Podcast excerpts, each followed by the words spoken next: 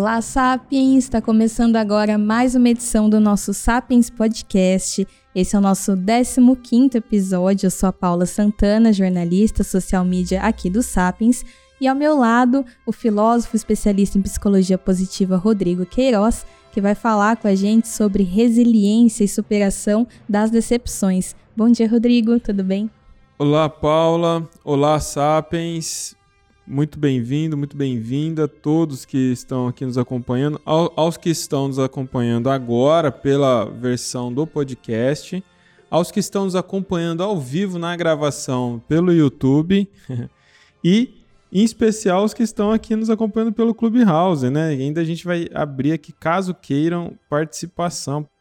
Bom, o nosso objetivo aqui é tratar um, um pouco mais desse assunto que a gente tem falado tanto e é um dos pilares de abordagem, de ensino dentro do Sapiens, que é a resiliência. A resiliência ela é simplesmente a base para a construção da, daquilo que a gente chama de uma musculatura é, emocional, é, dentro da ideia de inteligência emocional, enfim. Rodrigo, ontem a gente recebeu uma pergunta pelo Instagram que eu gostaria de fazer para você aqui para a gente começar. Você estava introduzindo né, sobre o que é resiliência, mas tem uma pergunta aqui que pergunta assim: o que significa resiliência e por que pedimos tanto por ela em 2021? Pois é, a resiliência.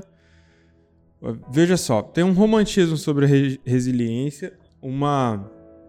Quando eu falo romantismo, é assim, há quase uma modinha falando sobre isso. Ah, a gente precisa ser resiliente. Então, entender a resiliência, a origem da, da, do conceito de resiliência vem da física, que é a capacidade que um corpo tem de ser é, afetado, pressionado e voltar ao seu estado original. Eu costumo dizer que o melhor exemplo para isso é um marshmallow, né? Você hum. aperta ele, solta ele, ele volta rapidamente ao seu estado original. E, e quando a gente traz, faz uma transposição desse conceito da física para o comportamento humano, é disso que a gente está falando.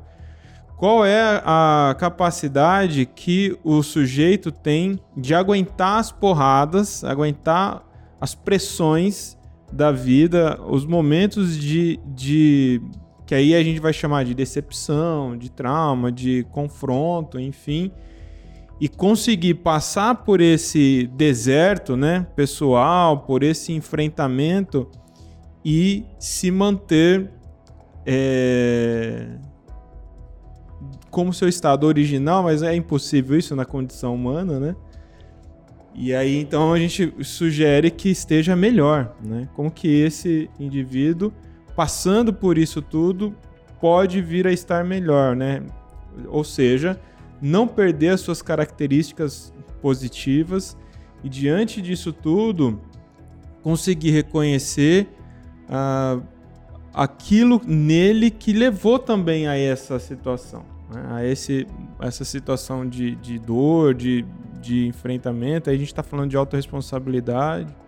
Então, vou organizar melhor isso aqui. Ó. Se você passa por situações de muita frustração, aquilo que você não esperava, e vem uma, uma contingência, né? um evento da vida que te pega a, a golpe, você como você reage? Né? Você lamenta, você se desespera, você se estressa, você adoece. O corpo fala, né? O corpo fala. Então, tem gente que passa por semanas, assim, às vezes mais estressante no trabalho, aí aparecem umas manchas no corpo. Manchas que são iguaizinhos hematomas, né? Isso daí é o corpo falando, ó. Você não tá sabendo lidar com as suas emoções. Basicamente é isso, é muito sério. Tem reações alérgicas, a pele mostra muito, né? Reações alérgicas que parece vergão, né? Fica a, a gente tem uma colega aqui, né, na, na empresa que tem essa, essa característica, né? Então, se ela não gerencia ali algum estresse que ela está passando, ela fica com uns vermelhões assim na, na pele e coça e é horrível. A própria psoríase, né? Grande parte das situações de psoríase, é, grande parte, sim, absurdamente a maioria, né? Importante a gente trazer é fundo emocional, aqui, né? é fundo emocional. Então, é, isso exemplos visíveis e poucos isso aqui, né? Pequenos. O que eu quero dizer, às vezes a pessoa ela acha que está passando bem, ela está fingindo bem até para ela mesma, né? e o corpo vai falar. Por outro lado, tem às vezes o corpo não fala ali na pele, mas na, na mente fala. Né? Então a pessoa ela desenvolve uma síndrome. Ontem é, eu dei uma entrevista para Analice Nicolau e ela e ela tem uma história e é pública, né? Se você pesquisar sobre ela, vai ter todo esse, esse processo biográfico dela, em que teve um momento, há poucos anos atrás, em que ela passou por um pico de estresse, ela teve que ser afastada, porque ela desenvolveu síndrome do pânico. Ontem mesmo ela comentou isso. E, e então o estresse que levou à ansiedade, desenvolveu a depressão, a síndrome do pânico. Olha tudo isso acontecendo por porque ela fazia o que amava. Olha que interessante, porque as pessoas se enganam muito com isso, né? Mesmo fazendo o que você ama no campo profissional, há limites. E você precisa se conhecer para identificar esse limite. Há um limite de envolvimento, é preciso saber gerenciar o seu tempo, né? Porque quando você faz o que se ama profissionalmente, a tendência é você confundir hora de trabalho, hora de lazer e o hobby tudo junto. Né? Você mistura tudo junto e, e parece que está sendo muito legal, mas o, o corpo não aguenta. É, é, faz parte da nossa estrutura a necessidade de lazer verdadeiro, de ócio verdadeiro. Né? A, aquele dia que você se dedica, um final de semana, um dia de folga, enfim, você se dedica meio dia inteiro só para ver a série do, do Netflix, é muito positivo. A coisa de não vou fazer absolutamente nada é muito saudável. Não é saudável quando você não faz muito nada a maior parte do tempo, né? e aí acumula tudo para fazer depois. É, né? Ou simplesmente esse ócio vai te trazer outros transtornos também, né? Então, é, o que, que a gente está abordando aqui, né? Conseguindo desenvolver é justamente essa, essa ingerência das nossas emoções. Então, mesmo quando eu estou fazendo algo que eu gosto muito, eu preciso saber identificar e ter esse gerenciamento da minha agenda para eu não ultrapassar os limites. Então, o caso dela aí que está citando foi um estresse de excesso de trabalho. O excesso de trabalho tem excesso de cobrança, tem excesso de responsabilidade, excesso de preocupações. E aquilo que era muito prazeroso passa a não ser efetivamente. Porque para tudo que você gosta de fazer, é uma pequena parcela que você gosta muito de fazer. Você tem um monte de outras coisas em torno que você tem que fazer porque tem que fazer e que não necessariamente é o prazer. Mas no caso dela, é, foi uma, uma busca incessante pela perfeição, foi uma dedicação extrema e ela parou de, de curtir os momentos de lazer, de ócio, foi nessa linha? Não, eu, eu, eu não sei detalhe mesmo, não entramos nesse detalhe e não vou ficar especulando, mas é, a, a, alegação pública que tem, sim, foi um excesso de trabalho, tanto é que depois ela pediu para fazer trabalhos mais leves para não, não, passar por isso de novo. Então, se é isso, né, considerando que essa é a notícia que tem, então é a verdade, né? Então é, é isso representa um monte de gente hoje, que é a, a síndrome mais moderna é a burnout, né? uhum. que é excesso de trabalho. Agora, o que, que ocorre, né?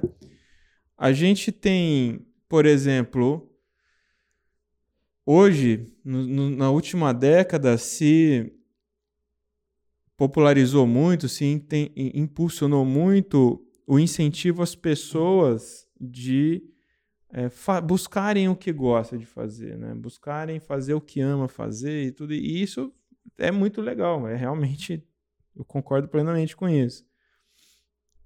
Mas aí não houve esse ajuste, né? Uhum. O que, e... que eu faço com o tempo que eu tenho que me dedicar, com aquilo que tem prazer e tudo mais. A gente é... Uma... Mas assim, é importante falar desse processo também, porque uma pessoa não acorda do dia para a noite e fala, eu sou resiliente, vou aplicar resiliência. Na minha vida tem todo um processo, né? Você pode falar um pouco mais sobre isso? Eu posso. Como buscar. O que, que ocorre, né? A resiliência, a gente tem muito mito popular. Acredita-se, a gente acredita muito no poder da genética. Ou seja, tudo que você é é fruto da genética e é comprovadamente é, divulgado hoje que grande parte do que você é é ambiental, não é genético. Ou seja, Há estudos defendendo, mais recente, que defende que no máximo 30% dos nossos trejeitos, talvez alguns gostos e, e, e, e características sejam genéticos. É, mas há uma desconfiança ainda que é menos do que isso.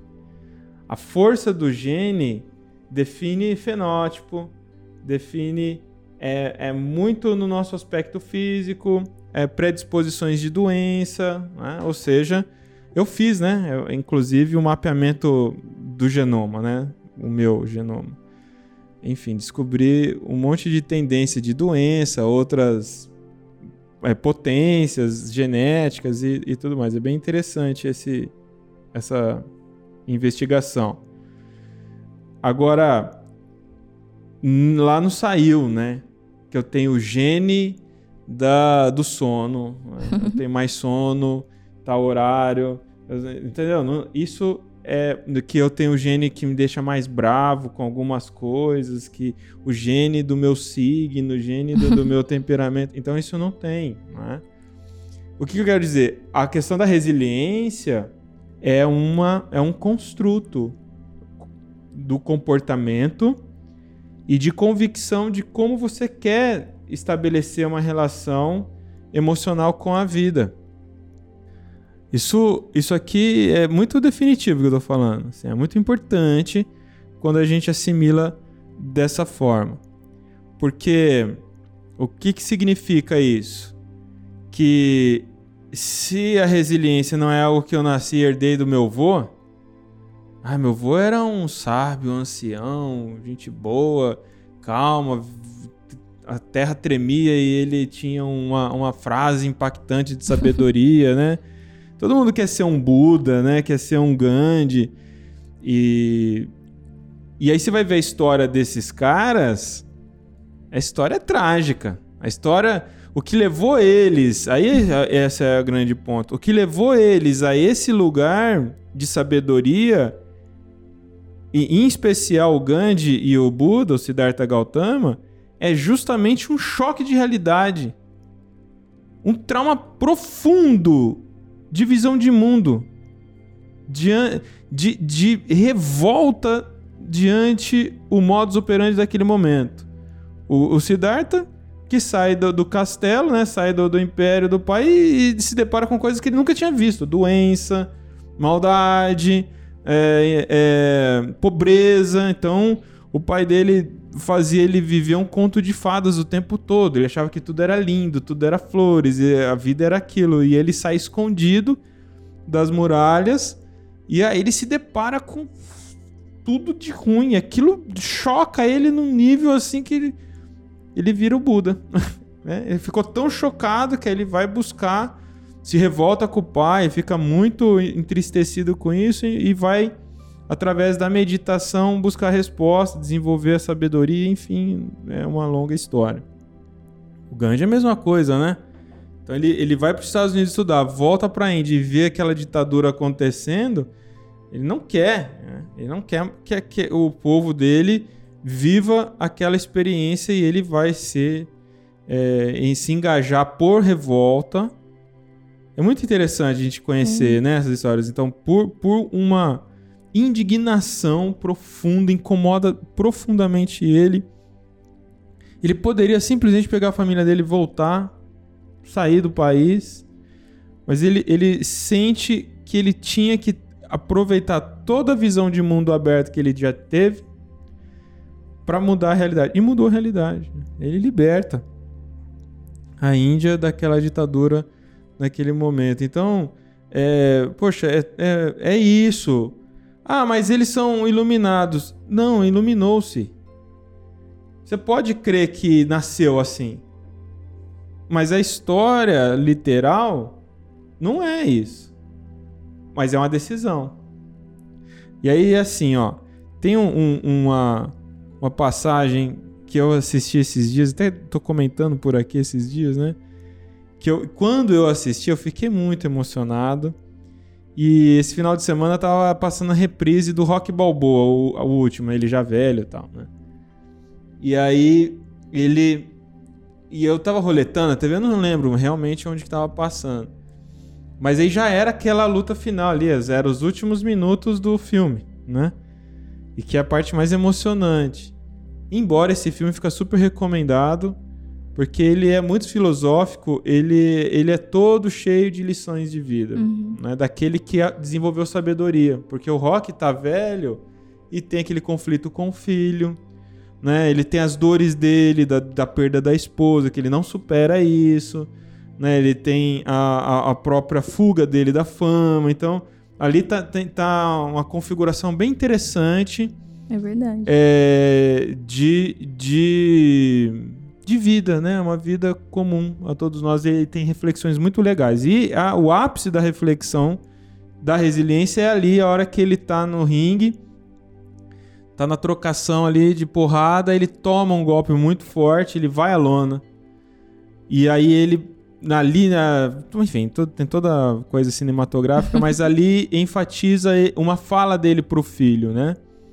Não se trata da, da força com que você bate, mas o quanto você consegue apanhar e continuar de pé. E aí, né, nisso, aquela coisa do filme, ele tem uma inspiração. Uma sonora. É, é muito lindo, né? Mas ele tem uma super inspiração, ele levanta, volta pra trocação, mais alguns rounds, vai até o final e perde a luta, mas ele perde não no nocaute, ele perde porque acabou o tempo e ele deu menos porrada. Rodrigo, se deu um spoiler seríssimo. É, não, o filme é muito antigo, né? Quem não assistiu merece esse spoiler. Agora, é... aí ele, eles. O que eu, é muito bonito, né? E mesmo e não muda, viu? Não é porque você sabe já o final que, é. que não vale a pena assistir. Então essa frase é a frase emblemática do filme todo.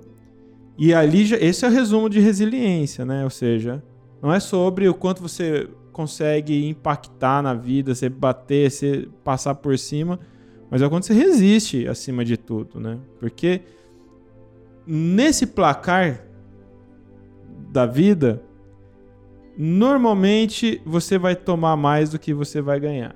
Você vai levar. Entendeu?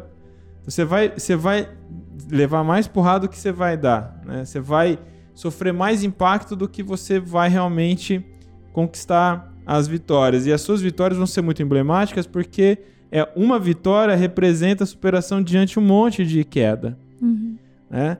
E, e assim funciona a construção da história. Ontem eu vi uma entrevista do Silvio Santos. Eu achei até engraçado ele falar isso, eu achei até esquisito ele falar isso.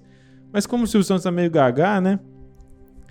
É, um casal conversando com ele, ele falando sobre ele, ele falou assim: Não, eu tive muita sorte, né? Na vida é assim, ou você tem sorte ou não tem sorte. Eu achei muito esquisito ele com a história dele toda de vida, biografia que todo brasileiro admira, né? E ele, eu não sei se ele tá tirando sarro, porque o Silvio é perigoso nesse sentido, né? Você não sabe até onde ele tá zoando, né? Se ele tá falando sério mesmo, eu vou levar na zoeira, porque ele insistiu, não, eu tive muita sorte e tal. E aí a, o entrevistador insistindo com ele assim, nossa, mas você foi resistente, você insistiu, você foi para cima, não sei o quê. Não, não, foi sorte, foi sorte. Eu falei, ah, você tá de brincadeira, não é possível que ele acha que foi um golpe de sorte. Não, tem pessoas que têm muita sorte, igual eu, tem pessoas que têm pouca sorte, que é o caso de muita gente, E tem as pessoas normais, que têm a sorte mediana. é uma forma muito simplória de resumir a vida, né? É. Agora, é curioso que ele tenha dito isso, porque ele é prova disso, né? Ele desejou as coisas, foi muito negado, recebeu muita porta fechada, foi lá e fez a própria história dele, né? Bom, comentei disso, eu quero só concluir. Aí o aí lá o Rock ele perde, no entanto, tá todo mundo ovacionando ele, né, gritando por ele, e ele sai felizão da vida, por quê? Porque não era sobre ter a vitória. A vitória dele ali era ter resistido, era ter se mantido de pé, e ele conseguiu. Então, a resiliência é sobre isso. A, a pergunta próxima talvez seja: e como eu faço isso? Né? É, é, é simples assim? É tão simples eu. É... Qual é a diferença entre resiliência e acomodação, né? Você consegue definir isso, Paulo? Eu encaro a acomodação como uma certa desistência, sei lá, eu vejo dessa forma.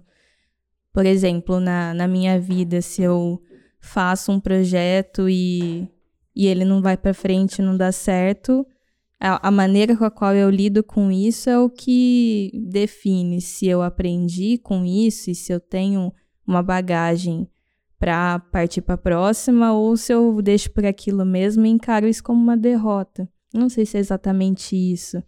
É porque também tem uma linha perigosa aí, né? Até qual é o limite da insistência, né? Sim. No projeto errado, porque às vezes você insiste num erro é interessante você colocou, porque pode ser um, um auto-engano, né?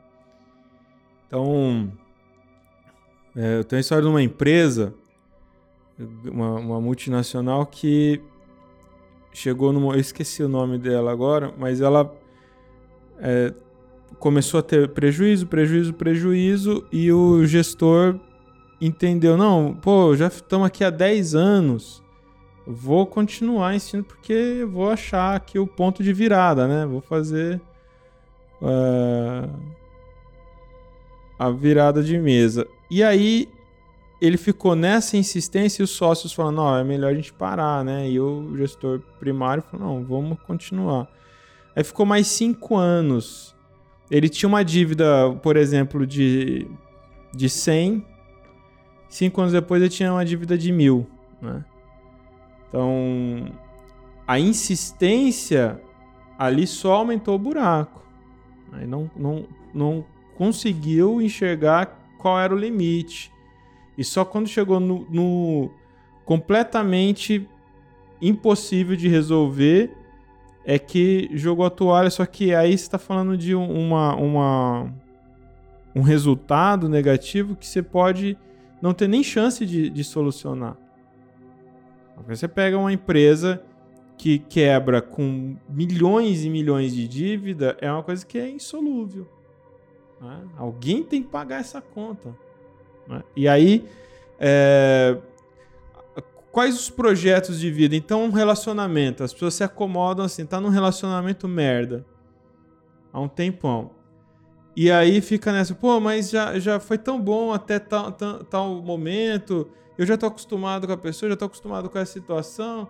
E aí insiste nesse relacionamento merda. Ao passo que podia sair dessa relação e viver uma experiência melhor. Então, é, e, aí, e, e, aí não adianta vir com, com historinha, né? Depende do que é, você. É, porque assim, ó, quando eu falo de um relacionamento merda, é quando é merda. Está ruim. Está ruim para as duas partes e não há o interesse genuíno de solucionar apenas uma omissão. Vamos seguindo aqui, empurrando com a barriga. É disso que eu tô falando. Uhum. Né? A Maristela acho que abriu o microfone. Quer falar, Maristela? É, eu queria. Eu queria dar um exemplo de, de vida mesmo. Eu, quando eu, eu, hoje tenho 55, né? Eu caminhando para 55. Mas quando eu tinha 30 anos, eu já era separada, eu tinha uma filhinha já de três aninhos. E eu trabalhava, sou professora, e eu trabalhava manhã, tarde e noite, curso de inglês. Então, assim, para otimizar meu tempo entre transporte um lugar e outro, eu precisava dirigir. e eu comprei um carrinho, um carrinho, é, dentro das minhas posses, um carrinho que pudesse me ajudar. E aí eu fui fazer a minha primeira autoescola e fiz aqueles 20 treinos e tudo mais. Dia do teste, bomba. Não passei. E aí eu fiquei naquela. Aí eu vinha para casa chorava, que era uma grana, né, que eu pagava e assim, dentro do que eu podia, mas aquilo me fazia falta. E eu perdi, era aquela frustração. Eu já dirigia um pouco, mas eu não queria ficar andando na ilegalidade, pô. Você perde carro e tudo mais, leva uma multa, sei lá o que for. E aí fui. Não, vou fazer mais uma vez autoescola. Segunda vez. Aí eu tinha de fazer a cada semestre, porque eu era professora de curso de inglês. Então só tinha aquelas férias semestrais, né? Aí meio do ano. Fiz a prova lá, treino, treino, treino, dinheiro, prova, perdi. De novo, Puxa vida. E o que eu falava? Eu falava assim, puxa vida, eu, não sou burra, eu estudo, eu tenho capacidade de aprender alguma coisa acontecendo e eu não queria também carro para tirar onda, para passear, eu precisava daquilo para meu emprego, para levar minha filha para vacina, eu descia num terminal em Niterói, eu andava até o fim de uma rua, minha filha já estava com 5 quilos, era uma gordinha, e aquilo me doía, me dava uma tendinite, eu falava, meu Deus do céu, como é que pode? Aí fim do ano, de novo, aí eu voltava, aquela frustração, né? Chorava, chorava, chorava, mas eu não desistia. Não é. desistia porque eu, eu sabia que aquilo era para melhorar, não queria para outras finalidades, eu queria para melhorar a minha vida, assim, para levar depois minha mãe, meu pai, que eram idosos, a um médico e tudo mais. Aí, por fim, é, uma pessoa lá soprou no meu ouvido: Poxa, faz em autoescola tal, faz com fulano de tal, porque ele tem paciência. Às vezes você está só fazendo esses 20 treinos em, em tal lugar e tá ruim demais e tudo. Aí eu segui aquele conselho e fui buscar. Realmente a pessoa me explicou, entendeu? Teve um treino que eu realmente, assim, de todos os que eu fiz, eu aprendi. E quando eu cheguei na prova, lá na, na, na, prova prática, eu já passei sem perder nenhum ponto. Porque nas outras eu já de cara três pontos, né? Não fazia certa, perde e tudo mais. E aí eu falei assim, não, poxa, é, aí eu fiquei olhando para trás para a história do meu pai, coitado, que em 72 ele tinha comprado um carro e aí um irmão que foi ensinar e a primeira batida ele desistiu, largou, porque ele falou: "Não, isso não é para mim". Então, muitas das vezes eu não aceitei isso. Não, isso não é para mim é, eu tentava, assim, claro que conforme você, não fugindo muito do assunto, esse negócio de relacionamento, eu acho que a gente fica cego. Então, por que, que você vai tentar insistir numa coisa que de repente está sendo nociva? Então, nunca insistir nisso, mas coisas tipo aprender, aprender uma habilidade nova, aprender é, alguma coisa que vai é te levar para frente, eu, eu insisti, olha só, e graças a vocês aí daquela semana gratuita, tá? Porque depois daquilo ali me deu uma cutucada, eu até naquele meio período que eu larguei o celular, veio uma coisa assim, falou estuda, estuda, estuda, estuda. E eu, claro, eu estudo, eu, tenho, eu sou pós-graduada, sou professora e tudo mais, mas eu falo outras habilidades, outras coisas. E aí eu já até me emociono, né? Que eu já procurei cursos, já procurei coisas que eu não vou parar. Que legal. E agora eu quero abrir isso aí, eu quero abrir minha mente, não só ficar na escola, que eu acho importante, que é com que eu trabalho, mas também, puxa, melhorar. Não cre... Eu quero crescer como uma esfera, né? Por todos os lados, não que como legal. um ovo. Né? Que bonito. Obrigado por compartilhar, viu, Maristela?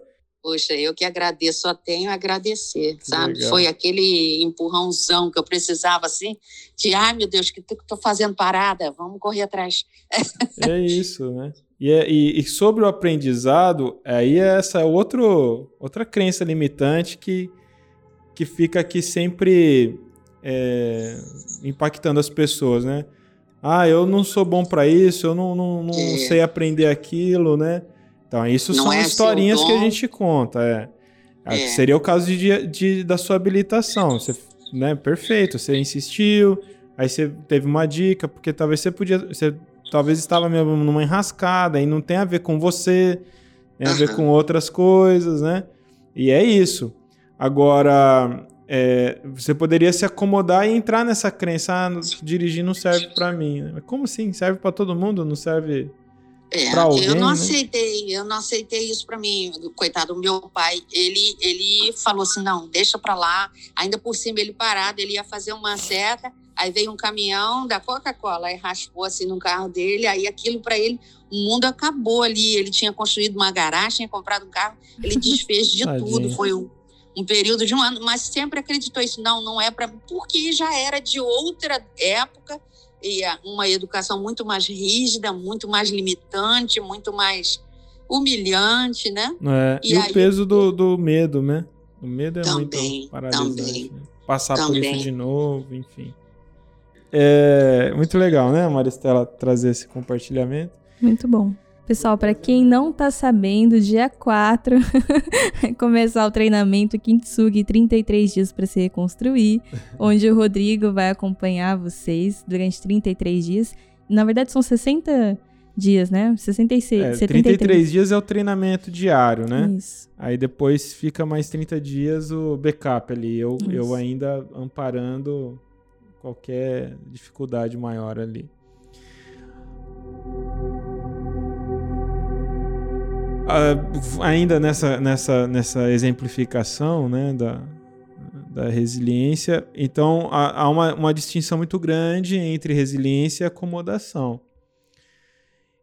E é muito confundido a acomodação com resiliência. A resiliência ela só é efetiva, de fato, ela está acontecendo em você quando você está exercendo senso crítico.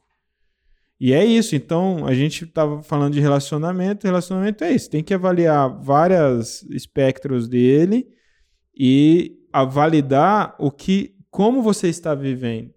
Você está um longo período de insalubridade emocional e não há mesmo é, da, da outra parte interesse em adequações. Então está tudo claro. né?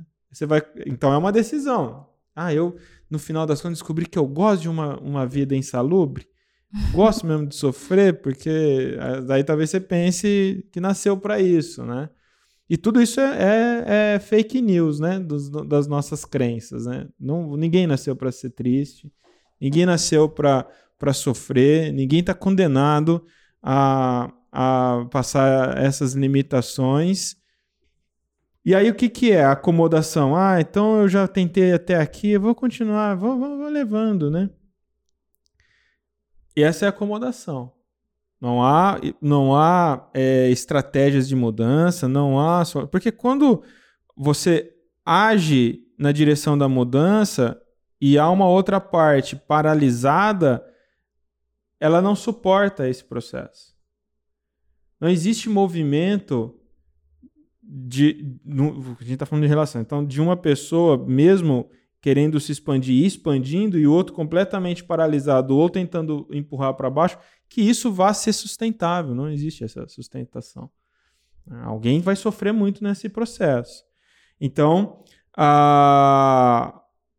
na vida é assim. Então, eu, tô num trabalho, tô trabalhando numa empresa e tô lá há 15 anos e, e mudou a direção e ficou um, um ambiente muito nocivo. E aí passa mais cinco anos, só foi piorando. E aí? Ah, não, é porque já tô tantos anos, eu não vou me aventurar em fazer o que eu sempre quis, eu não vou me aventurar numa outra oportunidade. É, essa é a acomodação. Você opta por viver uma experiência profissional ruim, uma experiência traumática, muito provavelmente, em nome de uma preguiça, em nome de um tempo, em nome do ah, vamos ver qual é que é. Tem. Voltando um pouco na parte do relacionamento, ontem eu tava batendo papo com uma amiga minha que teve vários relacionamentos breves ao longo da, da vida e nunca engatou um relacionamento duradouro, construtivo e sempre sofreu muito quando esses relacionamentos passageiros acabavam. E aí a gente tava batendo esse papo e ela chegou à conclusão, tá num relacionamento novo, chegou à conclusão que vai insistir, por mais que, que os caminhos estejam mostrando que, que não é bem isso que é bom para ela, mas que ela insistir porque afinal ninguém é perfeito.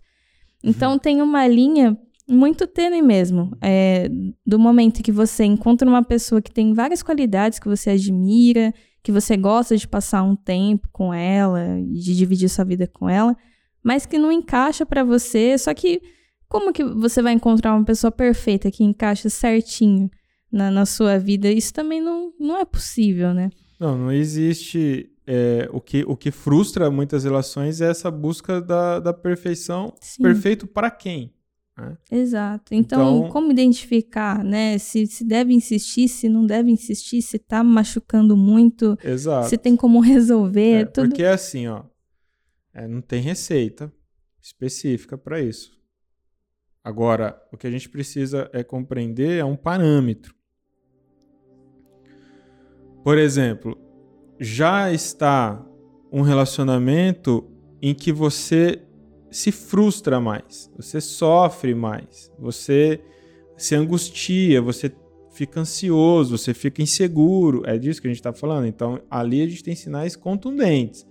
Ah, não, é que, sei lá, ele gosta de comer com colher, eu acho isso mó horrível, tá? Então, isso entende? Sim. Isso é muito particular, isso não, não afeta o, o a, a, vida de vocês, né? A interação.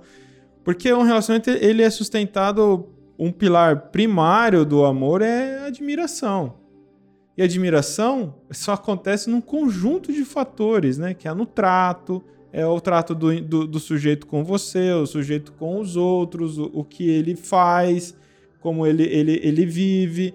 Isso tudo te traz um conjunto de, de observações que causam impacto positivo de admiração, por exemplo. Né? E aí, é segurança afetiva. Agora, eu me sinto insegura, eu me sinto molestado em alguns momentos, eu me sinto abandonado. Então, espera aí, não faz o menor sentido. Vai, vai insistir porque ninguém é perfeito, mas não é disso que a gente tá falando. Sim. Né? Ah, eu, eu, eu vou, vou insistir porque é, é uma pessoa muito bacana, eu admiro e, e, e, me trata bem, e eu me sinto bem, eu me sinto seguro. Mas você vê, tem chulé. Ah, pô, a gente vai resolver isso. Entende? Isso a gente Sim. resolve. Agora, é a, o que a gente já sabe é que não dá certo. Não dá certo quando você está sendo é, afetado nessa base, na base da segurança afetiva, né, dessa leveza afetiva. Então, se é isso que está sendo afetado, então já está já tá, é, prenunciado é, mais uma experiência frustrante, por mais que queira queria contar essa historinha de que ninguém é perfeito. Então, para um relacionamento dar certo, tem que ter leveza. Precisa ter uma troca, né? Uma troca é, realmente de, de afetividade.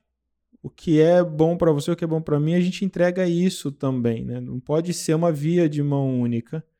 Né? Não pode ser é, um ambiente em que você é, vive aflições, de fato, e principalmente na construção, no começo né, da relação. Quer dizer, e, todas as histórias que eu já acompanhei de pessoas que tinha essa configuração acaba de uma forma muito trágica, né? Alguém sai muito machucado e há coisas mais radicais que a gente não gosta nem de falar. Então, porque a gente vai enlouquecendo, a gente vai adoecendo. E isso mostra uma fragilidade, né? Esse exemplo que você citou mostra o tamanho já dessa carência dessa fragilidade emocional que está já no, no momento de se sujeitar aquilo que não é sujeitável, aquilo que não é valoroso, né? De repente, né? Estou concluindo isso. Uhum. Mas a nossa crítica aqui, talvez a gente não, não feche com uma resposta definitiva e fica aí mesmo em aberto e, e acho interessante que fique essa reflexão para poder essa, essa busca da distinção, o que é resiliência e o que é acomodação. O que são as histórias que me eu crio auto-engano e o que é clareza diante os fatos das minhas experiências. Acho que aqui nesse momento, né, que a gente está tendo essa, esse bate-papo, Paulo, essa provocação ela é muito necessária.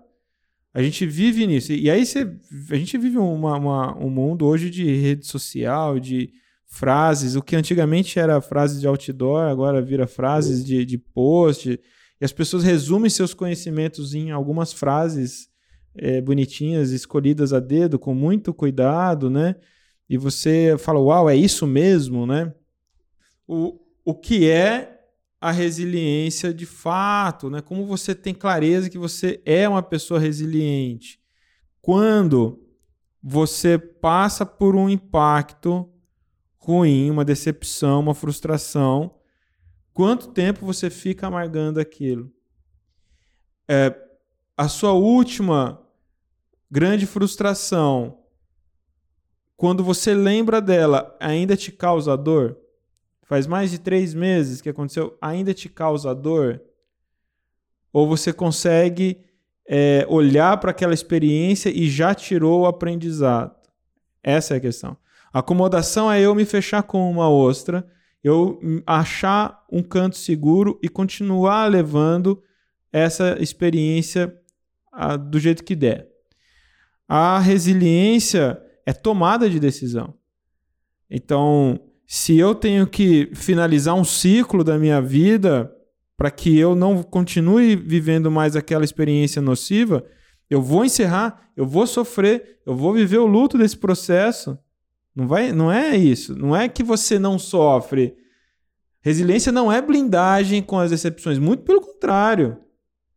É respeitar, inclusive. Você respeitar, pô, tá doendo, tá, tá difícil.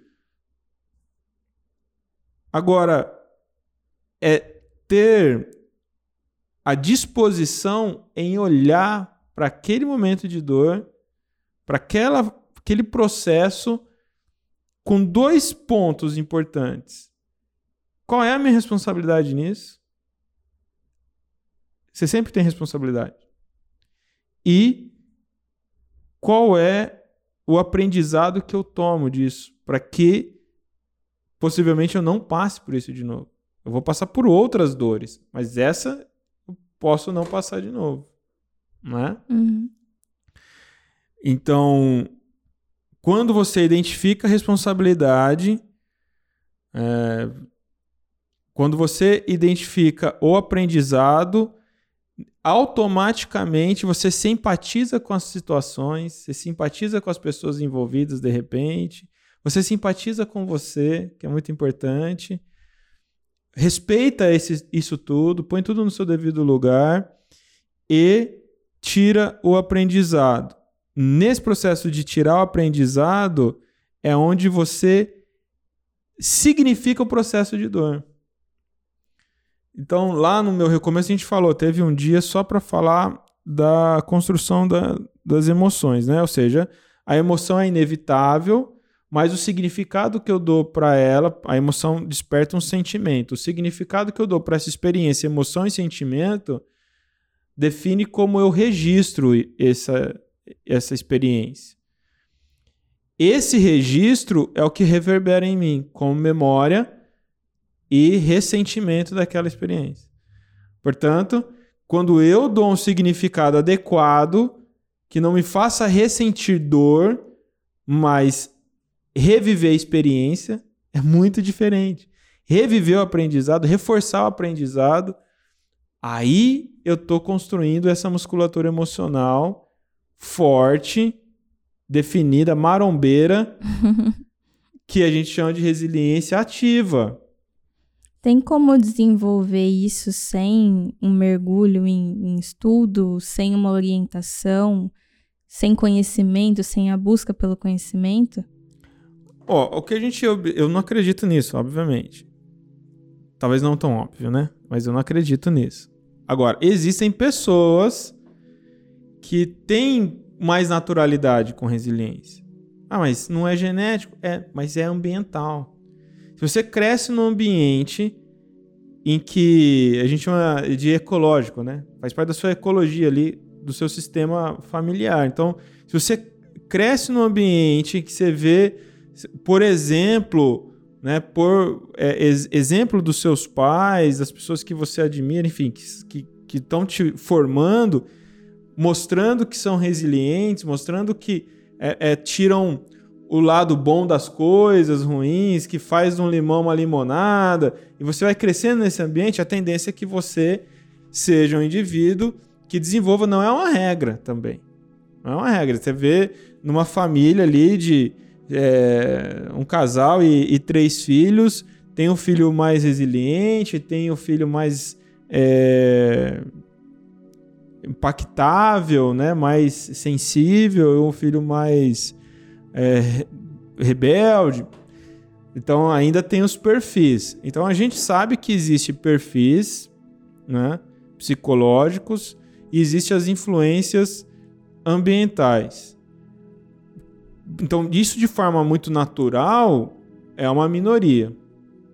Portanto, o que a gente sabe é que todo mundo, todo sapiens é capaz de desenvolver resiliência ativa. O que, que eu quero dizer com resiliência ativa? É um grifo meu, um termo meu.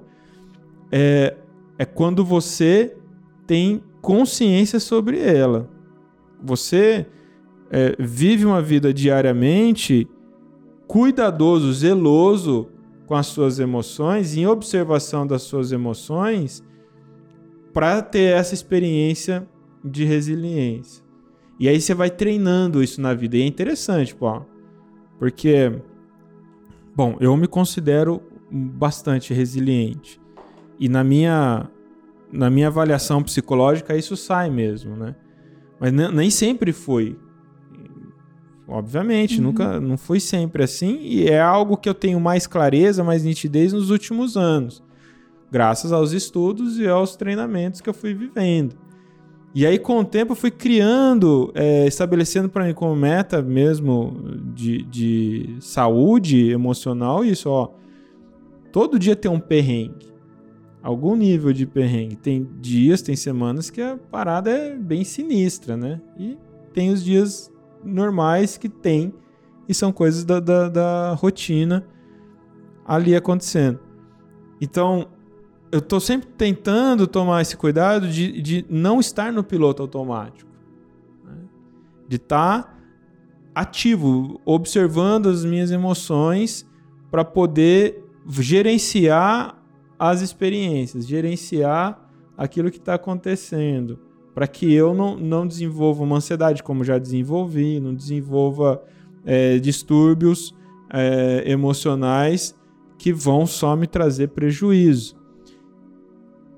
Mas isso eu nasci assim? Não, eu aprendi, estou aprendendo. E quanto mais eu tento ensinar, mais eu aprendo. Eu começo a relembrar conceitos, eu começo a ver falhas que eu estou cometendo. E é isso, esse é o grande barato eu não acredito de verdade que há possibilidade de desenvolver essas potências sem saber como você funciona. Se você não uhum. sabe como você funciona, não tem autoconhecimento. É disso que se trata.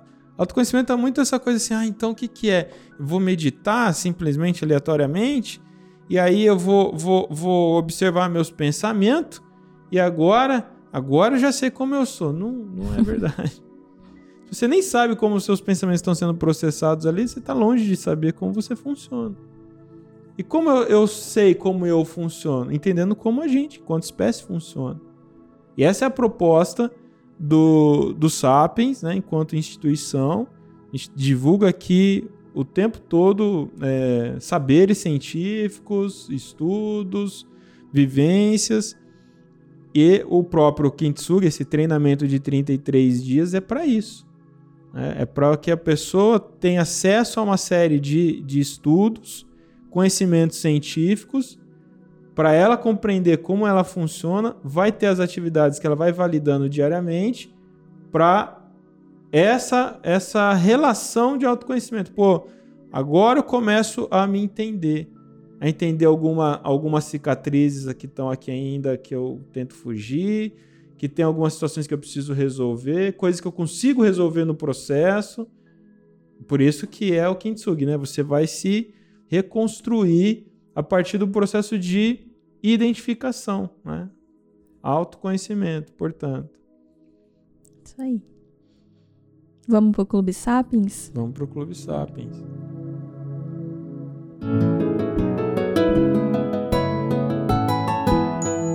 Rodrigo, então, para quem está ouvindo a gente, É, esse Clube Sapiens a gente traz uma indicação de livro, de filme, de documentário, para que vocês, de acordo com o tema né, do dia do nosso podcast, possam ter um acesso a mais um conhecimento, mais uma fonte, além de tudo que a gente já conversou aqui. Qual a sua indicação? Ah, eu ia indicar um livro, mas não vou. Vou, vou, vou reforçar a indicação já do spoiler. Mas ah, eu recomendo fortemente que assista o Rock Balboa. Mesmo que você já tenha assistido, assista agora. Com outro olhar. Com né? esse olhar de buscar ali as lições filosóficas, as reflexões muito bacanas. Rock Balboa, o último, né? Sim. Que é lindo, lindo, lindo. E depois o, o, o, o Creed, né? O 1 e o 2 também, que aí é, o, é o, o Rock treina o filho do Apollo, né? Aí é, é, outra lindeza de lições, né? Enfim, ou eu, eu sou fã pra caramba do rock, então é isso, né? Eu era criança, eu assistia o rock, aí acabava o filme, ia lá no quintal de casa, isso aí, morava em Oswaldo Cruz ainda, e tinha umas bananeiras, eu ficava lá socando a bananeira até sangrar a mão, de tão, tão influenciado que eu ficava com o filme, né? Mas é isso. Adoro treinar com a música a trilha sonora dele. Verdade. É, é, é pois é. Ai, que legal. É isso. Então, Paulo, a gente vai chegando ao final. Eu tô com a sensação que a gente falou, falou e não disse nada. Que isso, Mas eu espero que, que, que, que tenha valido alguma coisa aqui para você. A gente tá. Tem, a gente tem aqui um, um objetivo, né, Paulo? De ter esses momentos de jogar a conversa fora estrategicamente, né? para que a conversa possa trazer despertares, né? É, porque às vezes a gente fica muito nas, nas conversas mais densas e exige muito, né? E, e num bate-papo desse que a, a, gente quer ter, é, é, que sai as coisas mais gostosinhas, os petiscos, você fala, puxa, não tinha pensado nisso. Então é disso que se trata esse nosso episódio de hoje. Vamos ter muito, muito mais assim, viu? Muito bom. Rodrigo, obrigado então pelo, pelo nosso bate-papo da manhã. Foi muito bom para mim. Obrigada, Luiz, pela condução técnica. Eu vou ficando por aqui. Se você quiser saber mais do treinamento Kintsugi 33 dias para se reconstruir, o link para inscrição tá na bio do nosso Instagram. Então é só entrar no Instagram do Sapiens Desenvolvimento Humano que tem o link lá na nossa biografia para você conhecer mais o treinamento, todos os detalhes, tudo que você vai aprender nesse acompanhamento de 33 dias exclusivo com o Rodrigo e mais 30 dias né, posteriores de uma mentoria especializada. E tá tudo lá certinho para vocês. Eu vou ficando por aqui. Muito obrigada, ouvintes, é, pessoal que está no YouTube também, pessoal do Clubhouse. Foi um prazer estar aqui com vocês hoje. Obrigado, Paula. Obrigado, Sapiens. Tchau!